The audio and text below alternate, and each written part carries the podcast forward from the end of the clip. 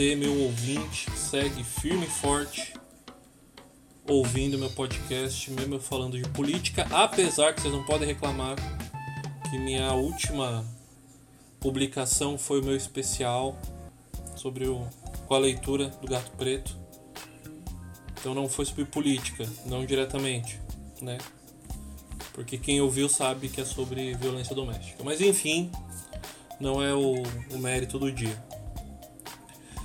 Estou aqui para mais um episódio de Palavras, Pixels e Pataquadas. Este podcast, cuidado, administrado por mim, Tassiano Holanda. E estou aqui para falar mais uma vez, mais um episódio especial sobre política. A culpa é de vocês. A gente podia ter encerrado esse processo de eu falando sobre política aqui no primeiro turno. Vocês não quiseram, vocês preferiram levar para o segundo, não posso fazer nada. Culpa é de vocês. E hoje eu vou falar sobre uma coisa que deveria ser a pauta central de toda eleição, mas não é. Que são os planos de governo. É, antes de eu ir para o episódio, sempre lembrando, se você quiser conhecer meu trabalho, saber mais sobre mim, sobre o que eu faço, vocês podem me procurar no arroba tlholanda590, que é arroba do host em qualquer rede que seja de arroba, ou palavras pp, palavras pp, que é o arroba do podcast propriamente dito. Pode ser que em algum momento eu faça live lá sobre gravação. Eu vou deixar algumas caixinhas de sugestão de vez em quando para vocês dizerem algumas coisas que vocês querem que eu grave. Mas por hora o assunto é política, é eleição e vamos conversar sobre os planos de governo.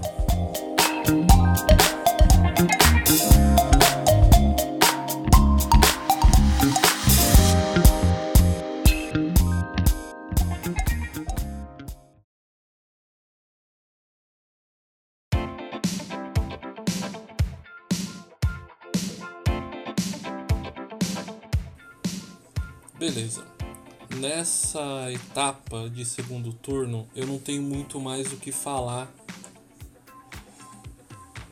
sobre escolha de candidato, sobre essas paradas. Até porque, se você está acompanhando os episódios especiais, você já sabe em quem eu votei, você já sabem muito provavelmente, vocês já entenderam que a minha dinâmica de voto não vai mudar, então tá tudo igual.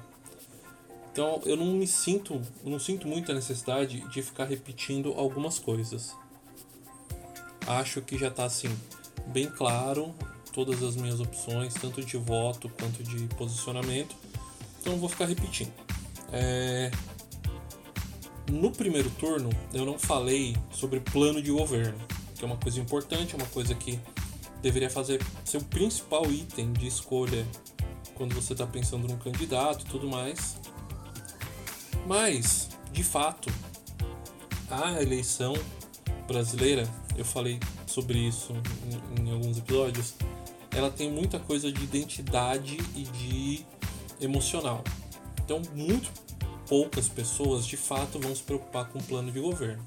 Mas isso é um erro, um erro fundamental, porque se você não souber o que, que o seu candidato está te oferecendo de trabalho, de opções, de ideias de governo, né, como ele pretende que o governo dele aconteça, então você está votando meio, né, sem, sem é, informação suficiente.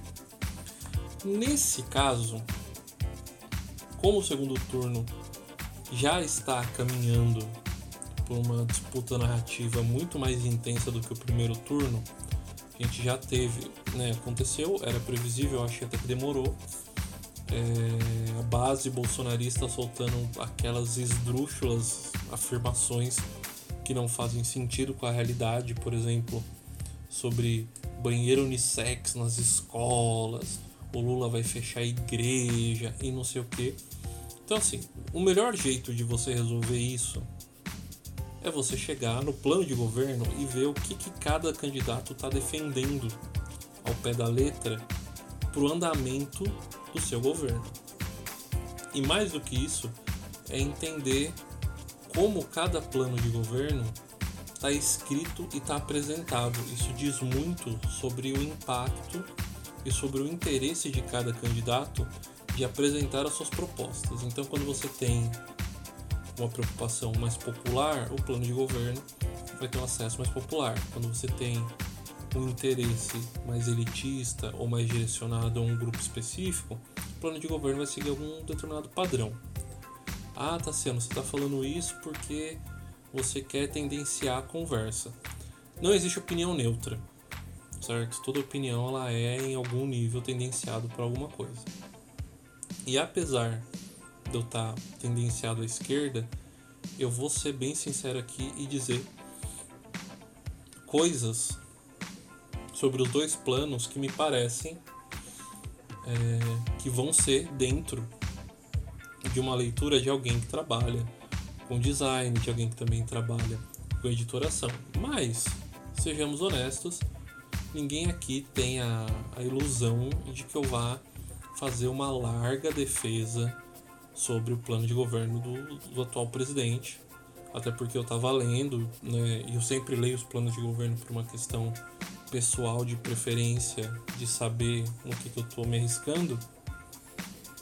E assim, de fato, ninguém está esperando grandes trabalhos de, de, de, apresentação do atual presidente. Mas deixa de explicação aqui, né? Vou partir de uma vez para uma leitura mais objetiva dos dois planos. Ah, antes de eu começar essa leitura, é bom deixar claro que eu não vou ler integralmente os dois planos de governo nesse podcast. Não é para isso que eu estou fazendo essa, esse episódio. Eu quero é mostrar para quem está me ouvindo como cada plano apresenta coisas e como para mim, Tassiano, é interessante um determinado plano de governo e como para mim parece muito obscuro e, e, tendencioso de maneira negativa o outro plano. É uma comparação bruta, uma comparação seca. É, eu não vou entrar aqui em nenhum tipo de papo de juridiquês e tudo mais. Eu só vou traçar a linha entre os dois planos e dizer como eu vejo cada um, beleza? Então vamos ali para a leitura dos dois planos.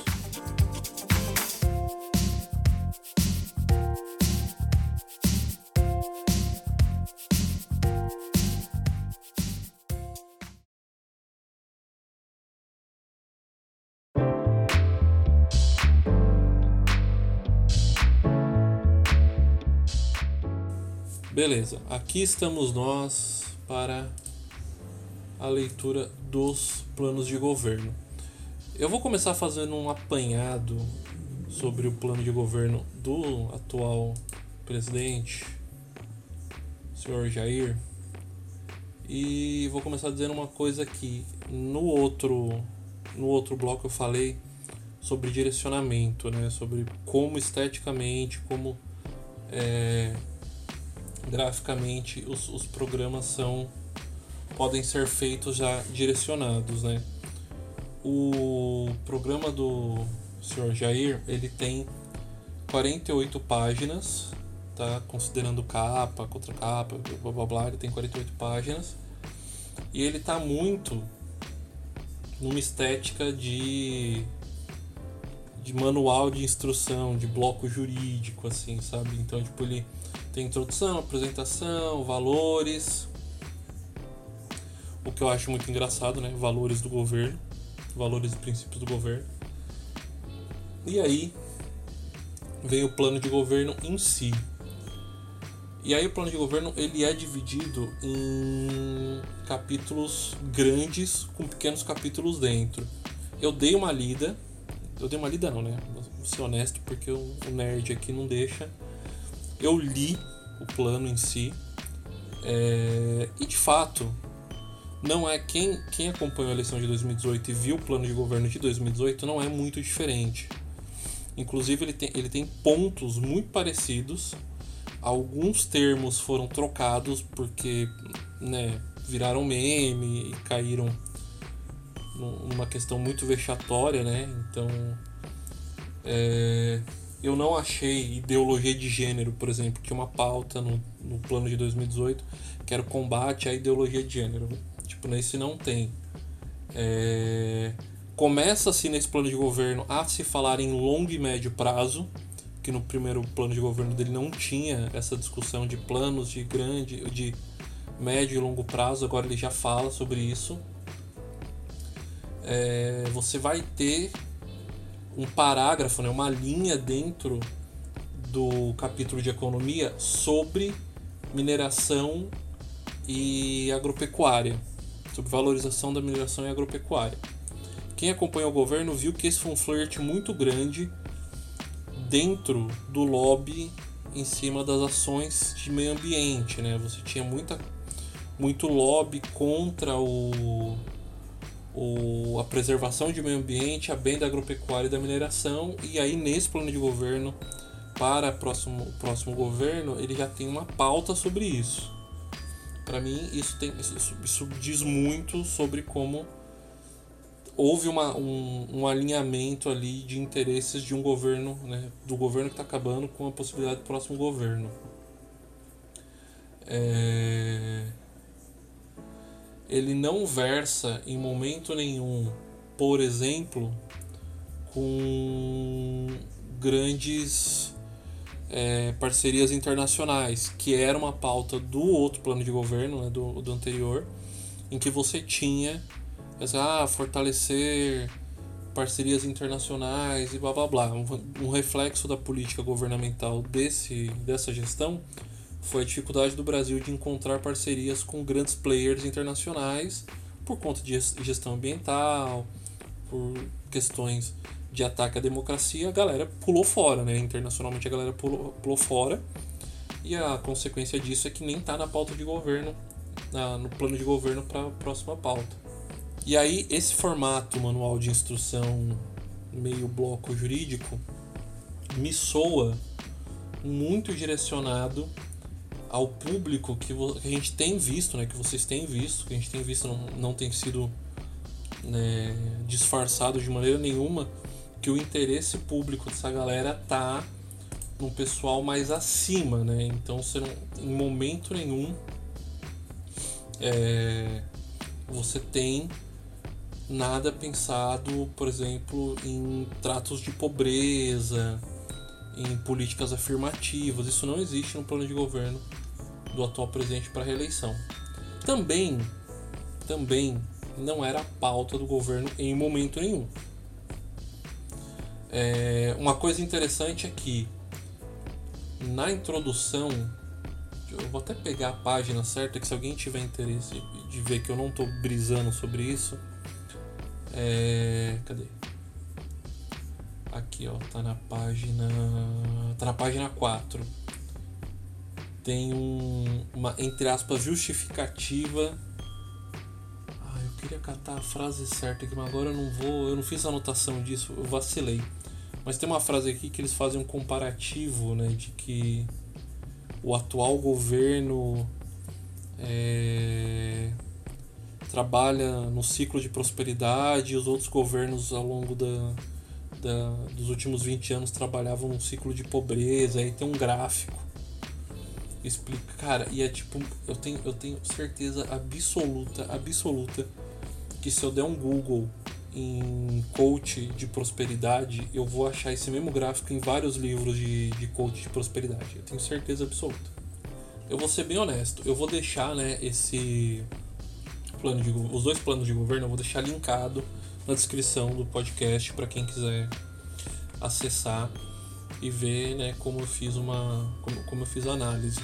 Bicho é, é muito é, é, muito nítido assim que é um existe um, uma preocupação em vender muito mais a narrativa do quanto o governo fez e aconteceu para salvar o país de, de uma pobreza imensa, pai, não sei o quê, do que de fato né, um, uma argumentação honesta e tudo mais. É, eu quero destacar aqui uma. Um, Deixa eu pegar aqui a página certa para não parecer que eu tô falando aleatoriamente. Eu quero destacar aqui que no Valores e Princípios Centrais do Governo a gente tem três linhas sobre liberdade econômica, religiosa e de expressão.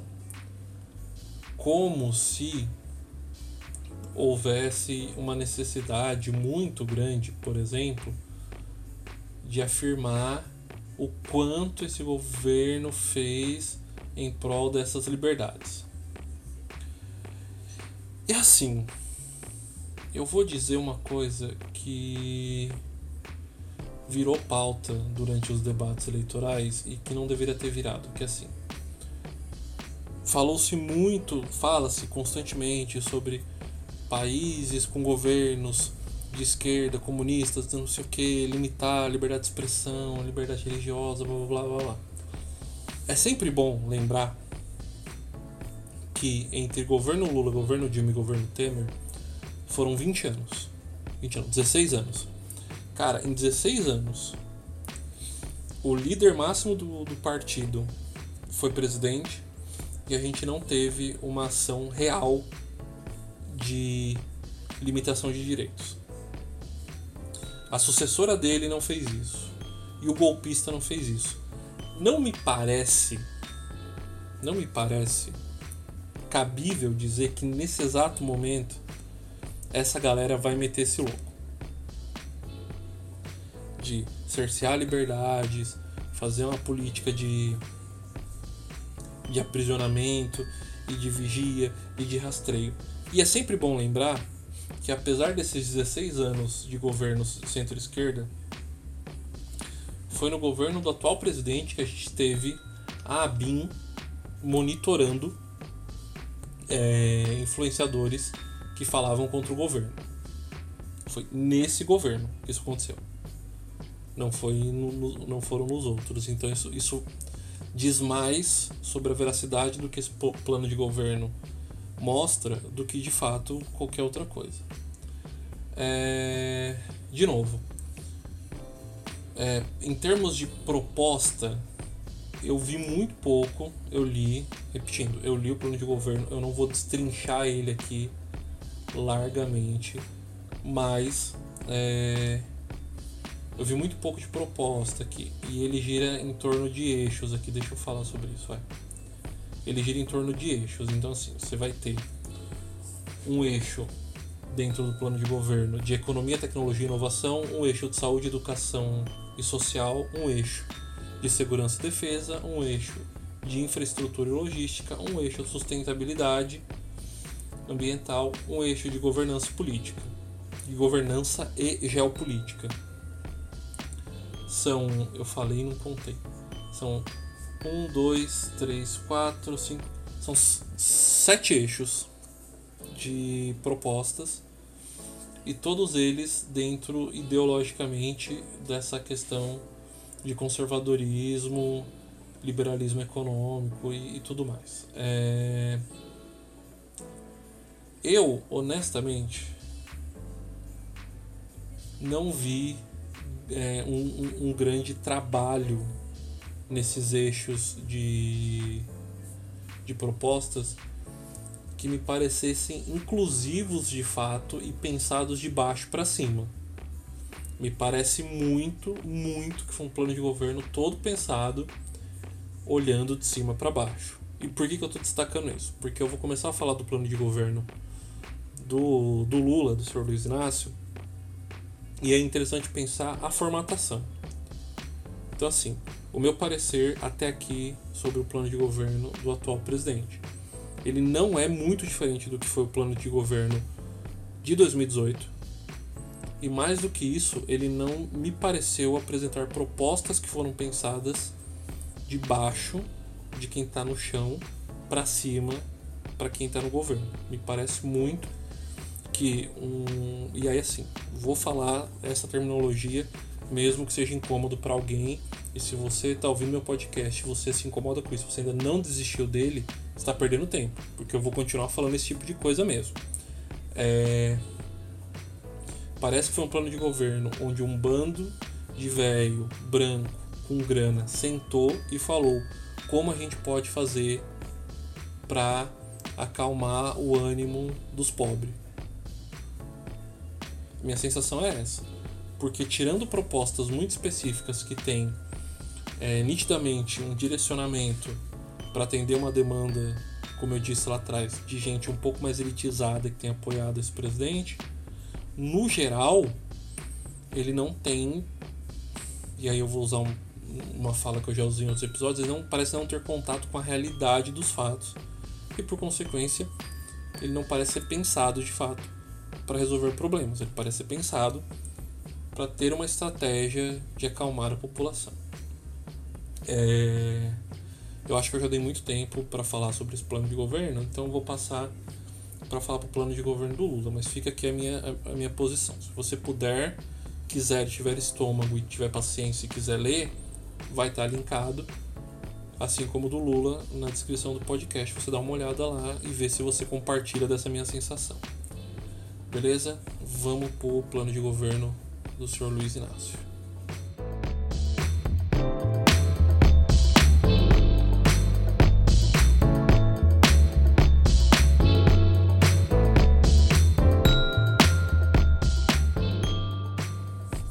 Chegamos aqui agora ao plano de governo do senhor Luiz Inácio Lula da Silva. E vamos começar assim, com a primeira diferença, como eu falei lá, que é estética, a questão é, para quem é de movimento social, que nem eu, está acostumado com esse tipo de, de ambiente, o plano de governo ele parece muito um manifesto, né? uma carta manifesto. Então ele tem um título, né? Juntos pela reconstrução, Juntos pelo Brasil, compromisso para a reconstrução e transformação do país. E aí ele vem dividido em, em, em parágrafos. É... Uma coisa que é importante, o plano de governo do, do, do presidente, do senhor Jair, ele não tem uma assinatura coletiva ou uma assinatura, inclusive, inclusive ele não tem uma assinatura própria de nenhum. Eu tô até revendo aqui para não, eu não falar nenhuma besteira. Ele não tem uma um documento de assinatura sobre a responsabilidade dele. Muito provavelmente, como todos os planos de governo são, ele foi registrado no Tribunal Eleitoral, né, no Superior Tribunal Eleitoral. E lá, a pessoa que se responsabiliza, muito provavelmente o presidente, assina por ele. O esse, esse do, do, do, do Lula, ele na abertura já vem afirmação de compromisso tanto do, do Lula quanto do Alckmin, quanto dos partidos envolvidos na coligação. Isso é importante, isso é uma diferença importante porque a gente sabe de quem cobrar. Então, tipo, é a coligação Brasil da Esperança, formada por PT, PSB, PCdoB, PV, PSOL, Rede Solidariedade, Avante e Agir, são os partidos que dão cara para esse plano de governo. E aí ele segue na estrutura, como eu falei, de um manifesto comum, né? É, é comum em grupos organizados da sociedade civil essa estrutura de manifesto para definir as diretrizes de funcionamento de um, de um grupo. E aí tem uma coisa interessante. O programa ele é dividido, né? Você tem esse manifesto que explica como o governo vai funcionar, como as coisas vão acontecer. E tem um site de propostas, e esse site de propostas é a parte mais interessante. Por quê? Nesse site de proposta você tem os eixos de os eixos de propostas, e aqui são só três.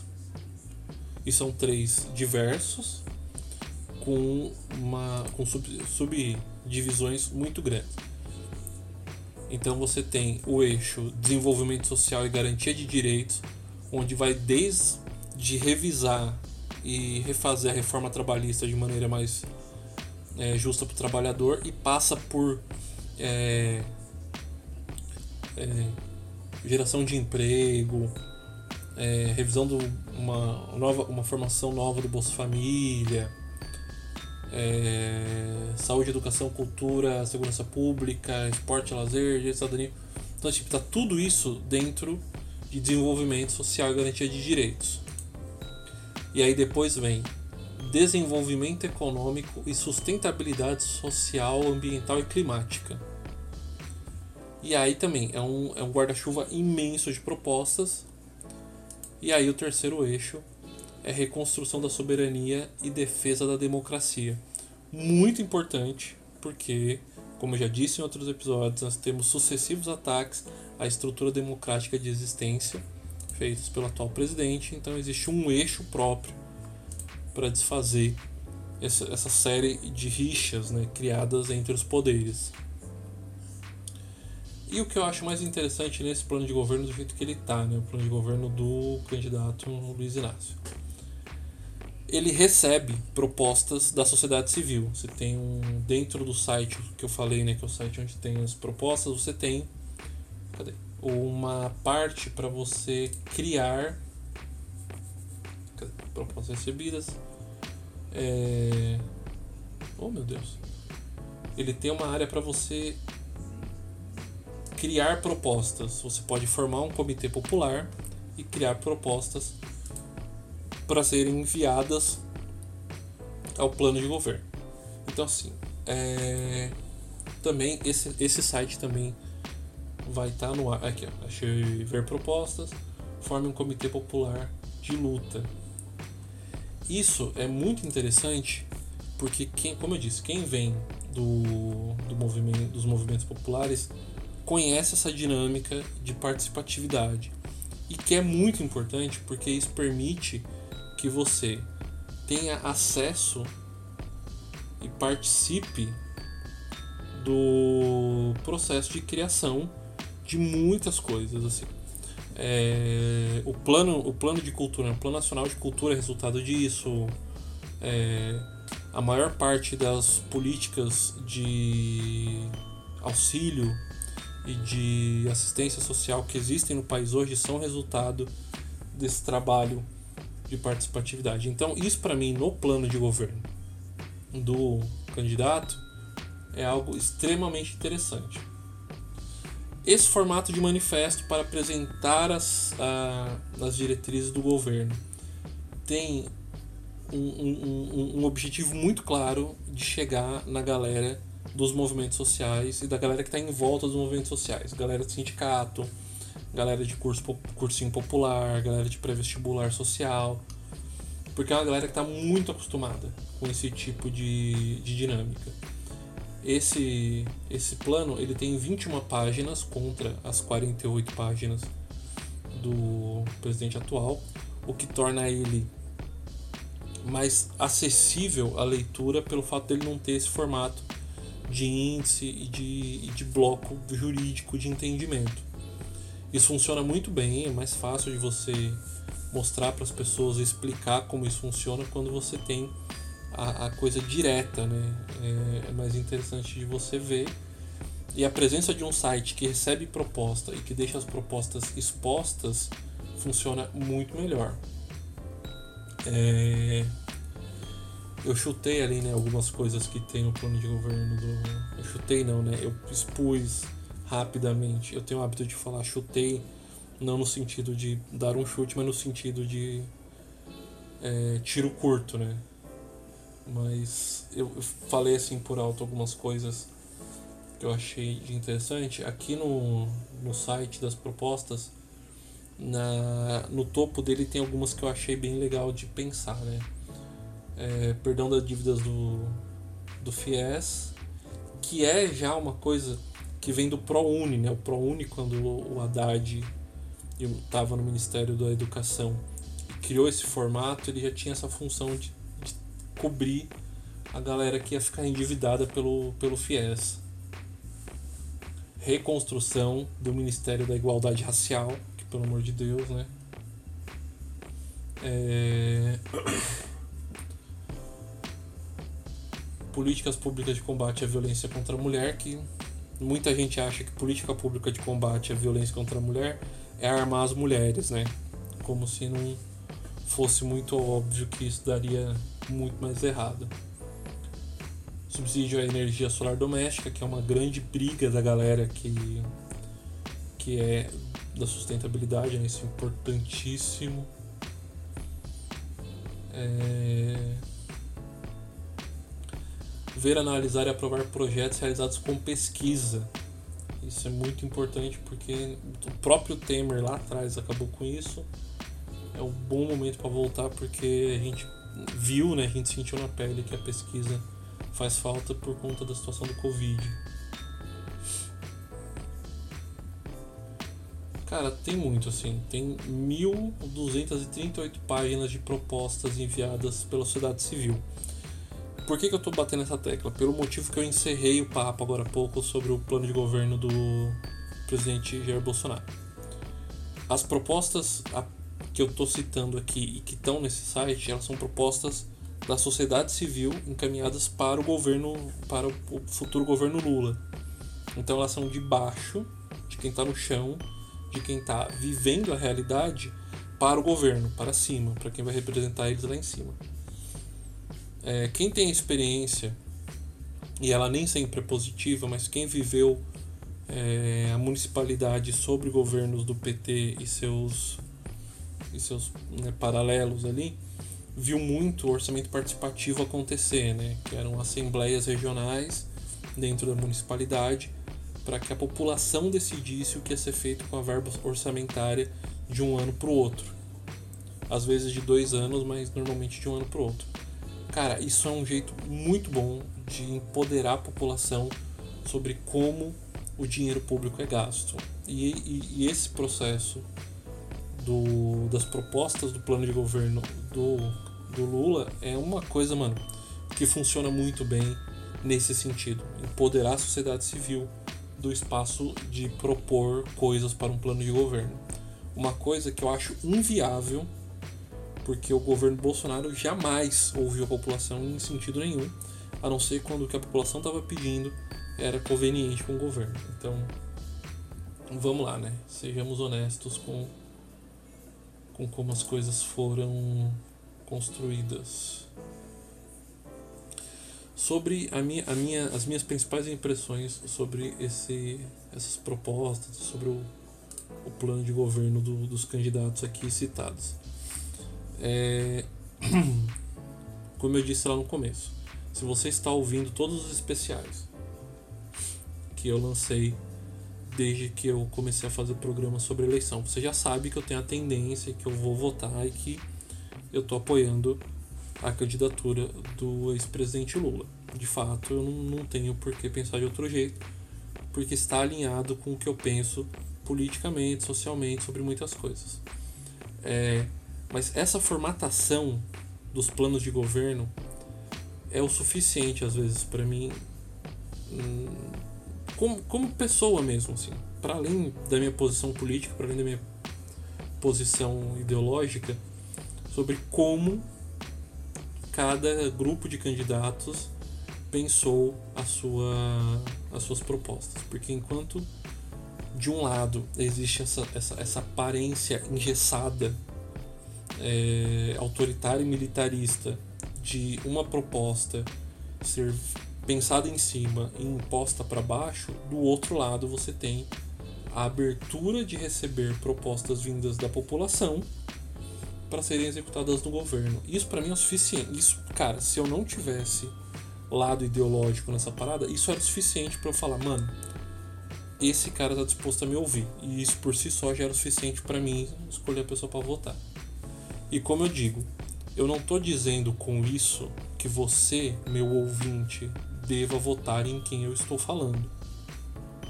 Apesar que eu acredito, se você é meu ouvinte, a gente está alinhado em termos de lado político.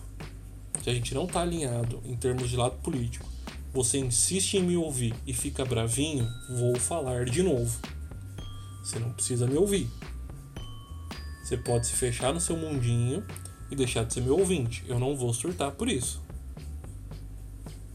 Ok? Seja feliz, mas seja feliz consciente da besteira que está fazendo.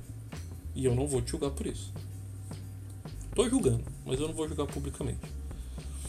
E Só por isso, assim, só, só por essa diferença de estruturação, de como fazer as propostas, de como receber as propostas e como endereçar as propostas para a sociedade, para mim isso já é muito suficiente para definir um, uma base de voto. É, a título de justiça aqui, eu preciso dizer um negócio. Quando eu pesquisei os planos de governo, eu tive dificuldade de achar os dois planos de governo, certo? Nem o plano do Lula nem o plano do Bolsonaro estão publicamente fáceis de achar. Nenhum dos dois, certo? O do Lula eu tive que dar um puta rolê entre site do PT, site de apoiadores, até chegar nesse site que tem um nome também que não é fácil de ser memorizado, que é programa juntos pelo Brasil.com.br. Cara, é um, sabe, tipo, se a ideia é ser acessível e público, puta que pariu. Fizeram o pior nome possível para colocar numa tagline. Do mesmo jeito, e aí, se vocês tiverem como me provar que eu estou errado, me procurem nas redes sociais me mostrem. Eu não achei um site público onde eu pudesse achar o plano de governo do presidente Jair Bolsonaro. Eu tive que achar o plano de governo dele em sites que fizeram análises de planos de governo e deixaram o PDF do plano de governo disponível para leitura. Então, assim, os dois planos de governo estavam extremamente difíceis de serem encontrados. Isso é uma nota de justiça aqui para não dizer que um é mais fácil que o outro. Não, tipo, os dois foram extremamente difíceis de achar. A navegação, inclusive, no site de no site do PT para achar o plano de governo do Lula, nossa, cara, foi o caos também. Foi um puta de um rolê enorme pra eu achar. Mas depois que eu achei, eu fiquei bem satisfeito. E aí eu vi que ele tem um, um nome de tagline complicado, mas que é digitável, assim. Não, não carece de grandes malabarismos, mas podia ser um nome mais simples de digitar. Podia ser só Juntos pelo Brasil. Sabe? Não precisava ter o programa na frente. Sei lá, bicho, o PT é um partido com dinheiro para poder comprar um, um domínio mais simples de, digitar de qualquer jeito. É... Acho que acho que sobre planos de governo é isso. Meu parecer aqui é que de fato o plano de governo do Lula ele me parece um plano de governo muito mais acessível e democrático, apesar da dificuldade de achar no site, enquanto o plano de governo do presidente Bolsonaro segue sendo um plano de governo feito de cima para baixo, com poucas possibilidades de a gente fazer contato direto com o governo para propor coisas. E isso me incomoda.